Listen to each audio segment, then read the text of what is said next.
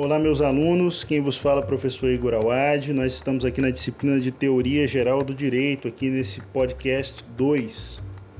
É, nós conversamos, já, já, a gente já está conversando há um tempo, né, nas nossas aulas e na, nas videoaulas também e no primeiro podcast sobre é, o conceito de direito, né, e a questão da norma jurídica, né? E falamos um pouquinho da regra, como aquilo que se aplica com base no tudo ou nada, né, dos modais deonticos, proibido, permitido e obrigatório. E ficamos de falar um pouquinho sobre os princípios nessa nesse podcast e se não der tempo de esgotar, porque o tema é muito longo, a gente é, pode estender para próximos para os próximos podcasts e para as próximas videoaulas também. As, a gente a gente vai interagir aí nas webconferências. Vocês podem mandar as dúvidas para mim sem problema algum, tá bom? Estou à disposição de vocês. Bom, o que, que eu preciso falar com vocês a, a princípio sobre os princípios, né? É, houve uma mudança, como a gente já conversou, a partir de 1950 para estabelecer um marco aqui, né? Depois da Segunda Guerra Mundial. Então vamos estabelecer 1950 a partir de 1950 começa a mudança da concepção de norma jurídica, né? Então a gente tem aí várias mudanças significativas, né? O papel do intérprete, é, a questão da constitucionalização do direito, nós vamos falar sobre isso também um pouquinho, mas eu queria chamar a atenção para vocês agora do, da, da, da consideração, da alteração da natureza jurídica dos princípios. Isso nós falamos um pouco na webconferência, mas eu quero marcar isso aqui com vocês. Né? É, os princípios eram considerados até 1950 como métodos de colmatação de lacuna. O que quer dizer esse palavrão? Se a gente pegar o artigo 4 da Lei de Introdução das Normas do Direito Brasileiro, a gente vai ver claramente que lá tem o seguinte comando: na ausência de lei, o juiz vai resolver o caso, dentre outras coisas, por meio dos princípios gerais do direito. Então, isso era muito claro. A lei de introdução, originalmente, é um decreto-lei né, datado de 1942, que foi recepcionado pela Constituição de 88 na forma de lei ordinária vocês não precisam saber isso, né? Mas é só informação para a cultura jurídica de vocês, né?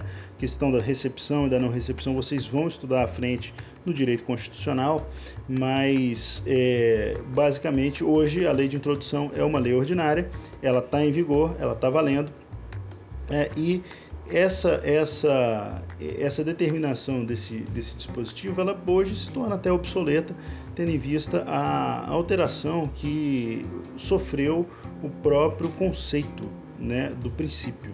O princípio, então, até 1950, era claramente, isso está expresso aí na lei de introdução, como era considerado, tinha a natureza jurídica de um método de interpretação, método de colmatação de lacuna. Ele serviria como o vulgarmente falando, tapa-buraco, na ausência de norma, na ausência de lei, e aqui lei deve ser lido em sentido amplo, tá, pessoal? Não em sentido estrito. Lei, a gente tem que saber que a gente ainda, na primeira metade do século XX, a gente estava com uma influência muito forte do positivismo jurídico. Calma lá que nós vamos falar do positivismo jurídico, tá? Mas basicamente, para o positivismo jurídico, a lei é a fonte, né? É, suprema do direito, né, é a fonte primordial do direito, né, é a fonte prevalecente do direito, a lei. Então, a gente já vê aí que lei é praticamente norma e norma é praticamente regra, né, pra, na primeira metade do século passado. E agora, a gente tem uma alteração da natureza jurídica e volto a chamar a atenção de vocês para isso. O que, que significa a natureza jurídica? O que é aquilo para o direito? Então, qual é a natureza jurídica dos princípios? Eu quero saber o que é, o que são os princípios para o direito. Né? E quando eu falo que houve uma alteração da natureza jurídica, é porque houve uma alteração da concepção sobre o que eram os princípios para o direito na primeira metade do século XX para a segunda metade do século XX. E aí a gente estabelece o marco de 1950. Então a gente já viu que a partir de 1950, estou falando 1920, é 1950, tá pessoal? 1950, primeira metade do século 20 e é, segunda metade do século 20. Aí 1950 como uma marca, tá? Peço desculpas aí pela se eu fiz alguma confusão, mas é, antes, primeira metade do século XX, o que, que são os princípios? Métodos de interpretação que servem para comatar lacunas. Segunda metade do século XX, o que, que são os princípios? Normas jurídicas. Então nós temos aí a mudança e a alçada dos princípios às natureza normativa. Os princípios passam a ter conteúdo e densidade normativa. São normas, portanto. Em que consistem os princípios? Vou dar a definição de Robert Alexis. São mandamentos de otimização a serem aplicados dentro da sua medida, dentro da medida da sua possibilidade fática e jurídica. Mandamentos de otimização a serem aplicados dentro da medida fática e jurídica, dentro da medida da possibilidade fática e jurídica. Veja que isso é um palavrão, né? Isso não nos ajuda nesse momento a compreender.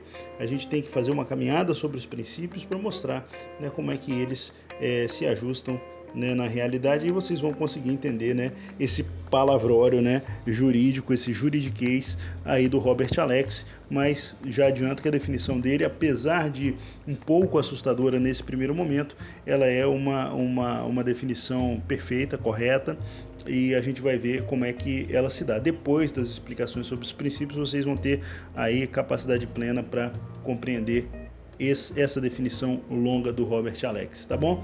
A gente continua falando sobre os princípios na no próximo podcast, como eu já tinha anunciado no início, é muito difícil de esgotar esse tema em tão pouco tempo, tá bom? A gente se vê, fiquem com Deus, até o próximo contato.